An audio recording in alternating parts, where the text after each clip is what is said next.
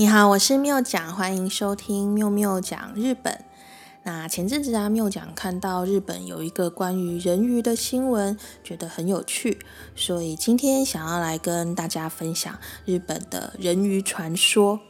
那相关的名词啊，还有新闻影片的连接，妙讲会放在说明栏，大家可以搭配看一下。那这个新闻呢，是报道在日本冈山县有一间叫做圆珠院的寺院。那这里啊，收藏了一具将近两百八十年历史的人鱼木乃伊。那日前呢，这个寺院的住持啊，将这具人鱼木乃伊送到研究单位去，然后做详细的断层扫描啊等等的研究。那希望可以厘清这具神秘木乃伊的真相。啊，说到木乃伊啊，大家可能立刻就会想到，就是迪士尼的小美人鱼。但是新闻影片啊，如果你看一下，就会发现这个里面的木乃伊啊，小小只的，差不多三十公分左右，然后它牙齿尖尖的，还有爪子，和我们想象中的小美人鱼啊，感觉差很多。那这个报道啊，说这具人鱼木乃伊的研究报告会在今年的九月发表。那到时候啊，可能就会揭开人鱼的神秘面纱。那其实世界各地啊，都流传不同的人鱼传说。那在西方国家的人鱼形象啊，大多也是像小美人鱼那样，就是歌声甜美啊，然后美丽的海中精灵。在东方版本的人鱼啊，就比较像是日本的这一只人鱼木乃伊，看起来比较像是人面鱼的怪物。那在日本民间传说，吃了人鱼的肉就可以长生不老。那日本历史上就有一个很有名的长寿传说，有一个吃了人鱼肉之后呢，活了八百年的八百比丘尼传说。那另外啊，在台湾人都很喜欢去的冲绳，也有关于人鱼传说的景点。这些有趣的故事啊，就让缪讲来说给你听吧。那长生不老这件事啊，在现代科学来说啊，仍还是无法达成的事情啊。我之前看过一篇报道说，人类的生命极限啊，最多最多最多就是一百五十岁。像那种活到一百二十几岁的人瑞啊，其实那也算是天花板了。但是青春永驻啊，长生不老这样不可能成真的事情啊，嗯，还是很多人喜欢听的故事嘛。像是在《西游记》里面啊，人人都想，呃，得到吃了可以长生不老的唐僧肉，或者是仙桃。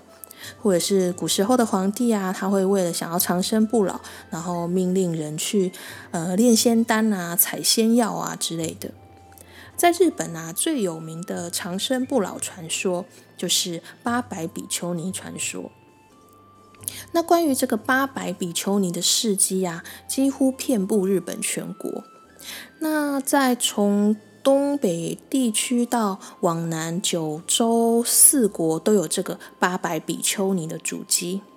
啊，关于这个八百比丘尼的故事也有很多的版本，但是大同小异的就是啊，嗯，从前从前，在古代的若峡国，也就是现在日本的福井县，那有一个男人呢，在海边散步的时候啊，突然有人跟他搭讪说：“哎哎哎。”要不要到海底龙宫去玩呢？那没想到这个男人呢，他也一口一口就答应，然后跟着就到龙宫去一日游，然后玩得很开心。最后啊，他还带了人鱼的肉回家当伴手礼。那这个男人一到家啊，这个家里才十六七岁的女儿，他就趁着爸爸不注意的时候，偷偷呢把这个人鱼的肉给吃掉。没想到，他就从此之后长生不老，而且他还一直维持十六岁少女的样子。啊，在这之后啊，这个少女也结了几次婚，但是她是所有的家人朋友，随着时间一个一个的老去，还有过世，那就只有她自己一直维持着花样花样年华的模样。可是她却要一直目送心爱的人离世。所以啊，这个少女感受到无限的悲伤，然后她也感受到人世间的无常，她就选择在一百二十岁的时候呢出家，变成了比丘尼。那之后呢，她也到日本的各地去行脚，所以她的足迹啊，就几乎遍布了整个日本。而这位长寿的比丘尼啊，他每到一个地方落脚，他就会种下山茶花。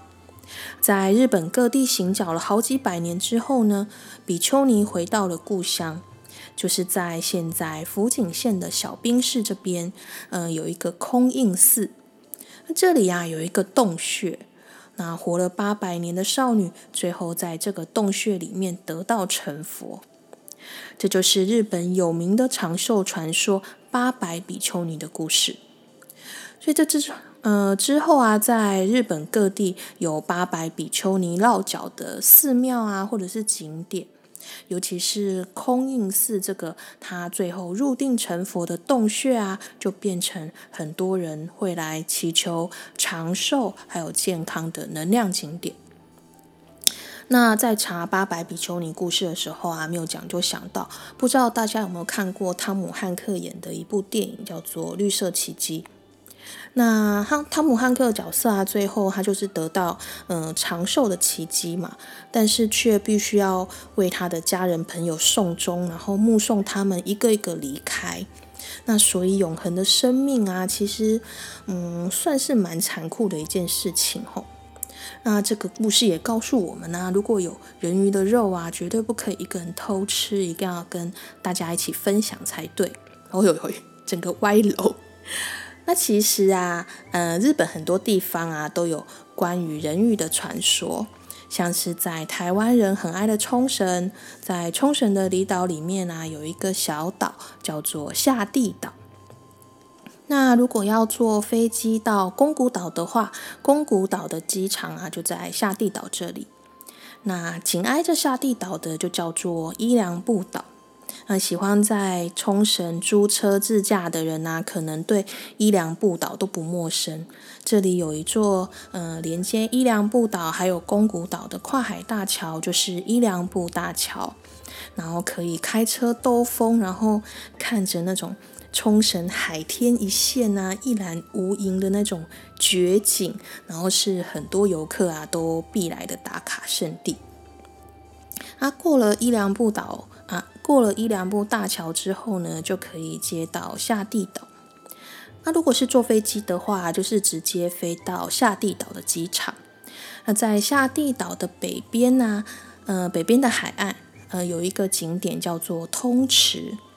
这个通池啊，从卫星照片上面看下来，从上往下看，就是一个两个分开的池子。但这个两个的池底其实是互通的，然后池底再透过一个海底洞窟，然后跟大海相连。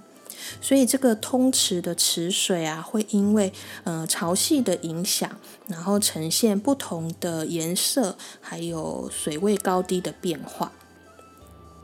那因为这个冲通池的下面是连接的海底洞窟，然后所以这里也是很有很有人气的呃潜水圣地。那传说啊，从前原本通池这里啊住着两户捕鱼为生的人家。有一天呢，其中一户他出海捕鱼的时候抓到了一只人鱼，他回来之后啊，就把这个人鱼切成两半。然后一半呢分给隔壁的邻居。那到了半夜的时候啊，这海面上出现了怪声，然后一直呼喊着说：“人鱼啊，快点回家吧！”的呼喊声。那被砍成一半的人鱼啊，就对着呼喊自己的声音喊说：“我想要回去，但是身体被切下来，回不去了。”那没想到海面上的声音又传过来，他说：“那我把大浪送过去。”你就乘着浪回来吧。突然啊，这个海面上就掀起了三波大浪，把这个人鱼给接走了。然后这两户人家也跟着被大浪给吞没了，那留下两口池子。但是根据历史的考究啊，这个通池啊，可能是发生在嗯两百五十年前，在西元的一七一一年。当时因为海底的琉球海沟造成的八重山大地震引发的大海啸，历史上叫做明河大海啸。那这个通池啊，可能就是海岸被海啸冲刷之后呢留下的景观。所以在通呃在冲绳这边啊，人鱼的传说啊，就多半和海啸有关系。但是在呃九州的熊本，有一个人鱼传说，竟然在现在的疫情时代，还引发日本的社会现象，还有无限商机哦。在从前从前，呃，古代的肥后国，也就是现在的熊本县，那有一个人呢，他在海边散步的时候啊，这海面上发出了奇怪的亮光。那靠近一看，呃，发现是一只看起来像是人鱼的妖怪，而且这只妖怪它留着长长的头发，而且还有鸟的嘴巴，身上有鱼鳞，还有三只脚。那这只妖怪啊还会说话，他就自我介绍说他自己的名字叫做阿妈 B A。那这个阿妈 B A 啊，接着就开始呃预言说。呃，这六年呢，你们全国的作物啊会五谷丰收，但是也会发生大规模的传染病。不过，只要人们看到我的样子呢，就可以避掉灾难。所以，这个人呢，就赶紧画下这个阿妈毕业的画像。接着啊，就如同这个阿妈毕业的预言一样，就是在日本发生了大霍乱。所以当时祈求霍乱疫情消灭的这个阿妈毕业的画像啊，就广为流传。那时间呢，到了二零二零年，武汉肺炎的疫情扩散了全世界。那有一天呢，日本有一家卖那种古时候字画的那种画轴的店家，那这个店家他在推特 PO 了一则推文。他 PO 他 PO 了一张阿妈毕业的画像，然后写说希望借由阿妈毕业的力量啊，让疫情退散，然后大家也一起来画阿妈毕业吧。所以这则推文呢，立刻就在日本一传十，十传百，到处疯传。那接着开始就是到处都是这个阿妈毕业的画像啊、商品啊，不管是吃的、用的、什么样的，你想到的，通通都有。那各大神社呀，也推出这个阿妈毕业的护身符，宣传说这可以保佑疫情退散的效果。然后连那种日本官方的后生省，也在自己那种防止疫情扩散的宣传海报上面呢，画上了这个阿妈 BA。大家可以看一下缪讲，就是呃附上的这个阿妈毕业的呃画像的连接。我是不知道这个阿妈毕业的保佑有没有用了。但是危机就是商机的这件事情呢，应该就是还蛮明显的。那今天的分享就到这里，希望你会喜欢今天的内容。喵喵讲日本，我们下次见喽。